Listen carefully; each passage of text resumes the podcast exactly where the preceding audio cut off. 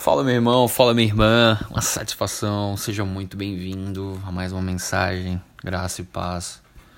Você receba essa mensagem no teu coração, tá? Hoje, sexta-feira da paixão, é, lembramos aí com muita alegria, muito respeito e admiração a morte de nosso Senhor Jesus, que se entregou por nós né? e não colocou nenhum tipo de condição para isso por isso estamos alegre, alegres e somos profundamente amados. Vamos lá, queridos. Uh, quero comentar com vocês hoje aspectos práticos né, do livro de Efésios. É, quando eu estava lendo, eu percebi é, um verbo que o apóstolo Paulo ele colocava que era andar. Andeis assim, não andar, não ande assim. A gente andava dessa forma.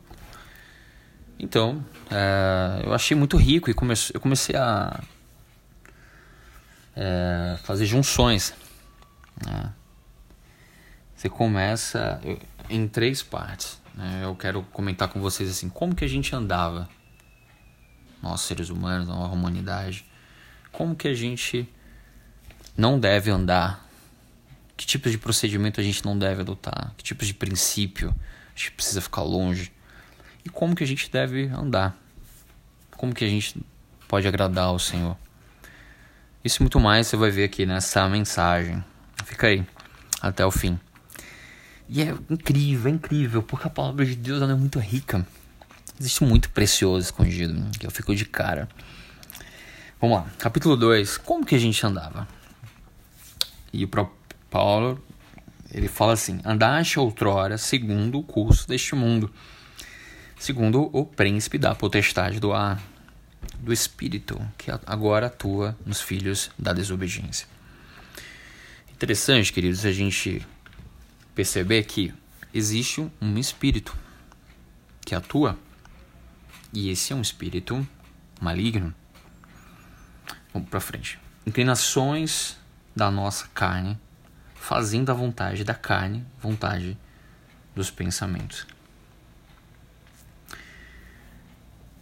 Com isso, eu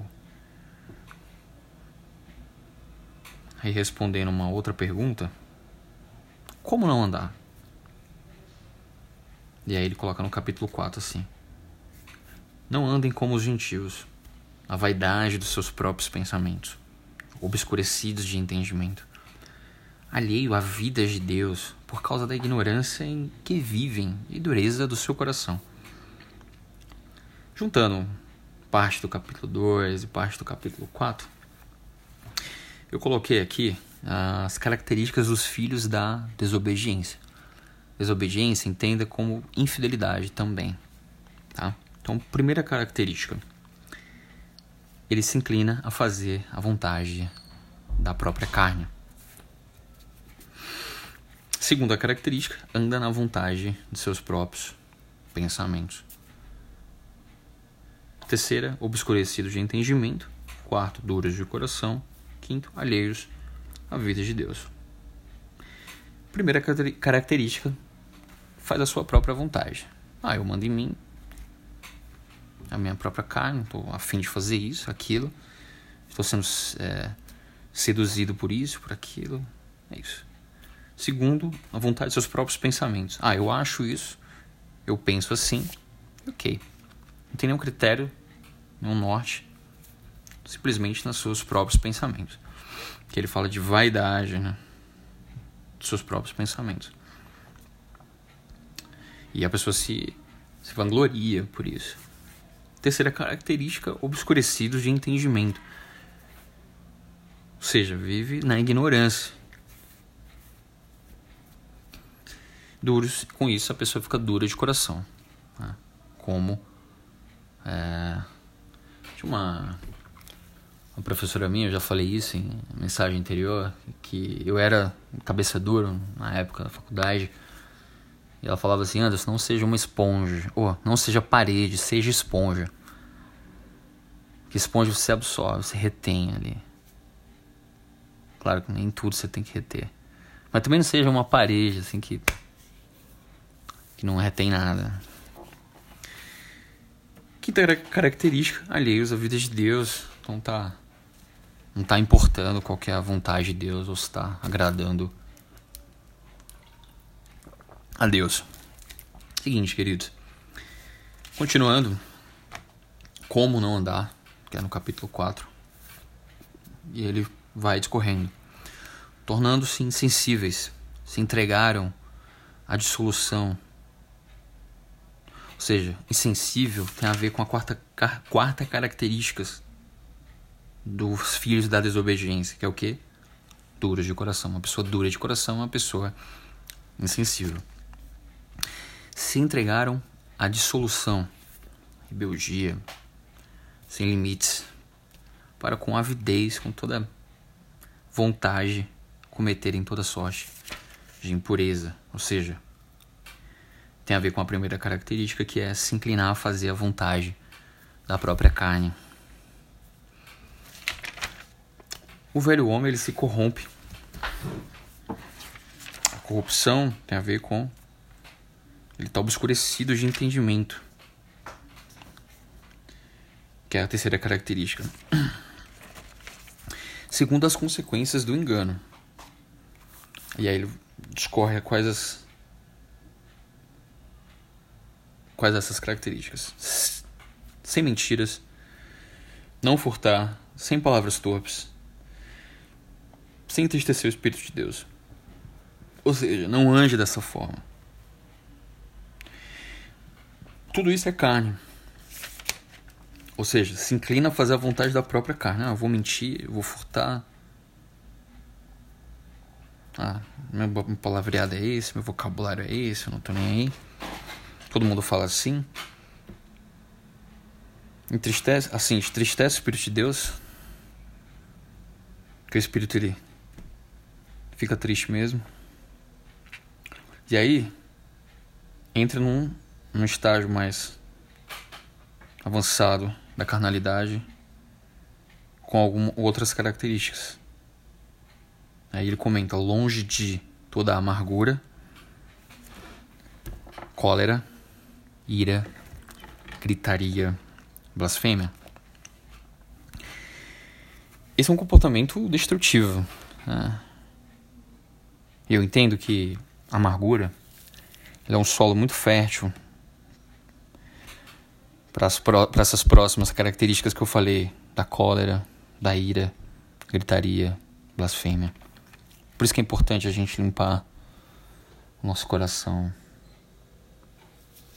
o próprio Jesus falava isso, bem-aventurados limpos de coração, que verão a Deus.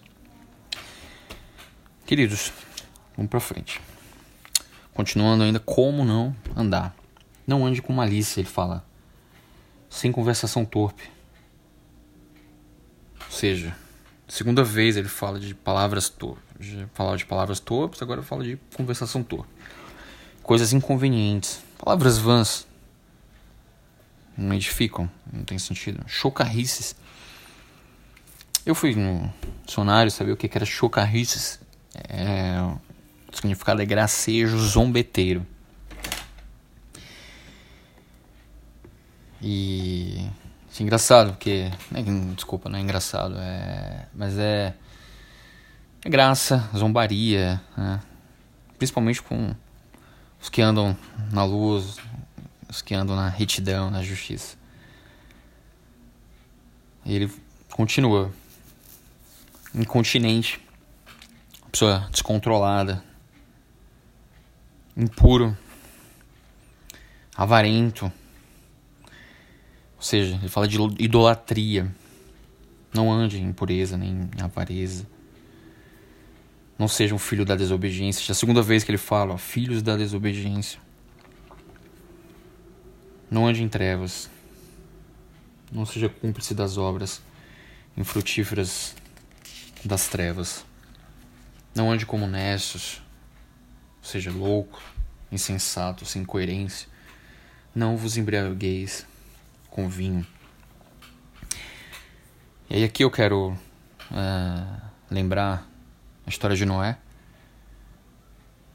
Noé, depois da, do dilúvio, ele se embriagou. E com esse, com esse estado de embriaguez trouxe um comportamento, foi um comportamento desgraçado, né? É, queridos, para finalizar essa primeira parte, porque eu não vou é, falar tudo nessa mensagem, porque senão vai ficar muito longa. O que a gente percebe aqui é que esse comportamento destrutivo, carnal, iníquo, injusto, você, olha para a história da humanidade, por exemplo, Império Romano, você vê as histórias do, dos imperadores, a sucessão do trono, você vê a corrupção, você vê a mentira, você vê a maldade, você vê a iniquidade, morte na, na, na própria família.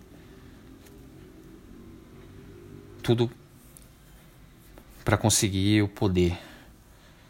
Ou seja, autoridades cegas, obscuras, envoltas em, em mentira, em corrupção, em, em ira, vivendo na total carnalidade. Né? E a gente entende, né? Porque que porque que traz tanta desgraça às vezes para a humanidade, não pessoas revestidas de autoridade que agem dessa forma, que não são filhos da luz. Quero encerrar essa primeira parte, tá? Na próxima próxima mensagem quero falar como andar. E aí eu finalizo esse sermão, tá? Quero fazer uma oração, Senhor Deus, que a gente possa através do teu Espírito Santo te agradar e andar na luz. Nos livra de todas essas características de maldade, de mentira de corrupção. Possamos ser íntegros, honestos, justos. E o Senhor possa alegrar com o nosso comportamento. Tem misericórdia de nós. Que a gente se arrependa dos nossos pecados. E como nesse dia o Senhor, simbolicamente, foi crucificado, possamos nos sentir amados, felizes e gratos por esse teu sacrifício, Senhor. Desde já te agradecemos. Amém.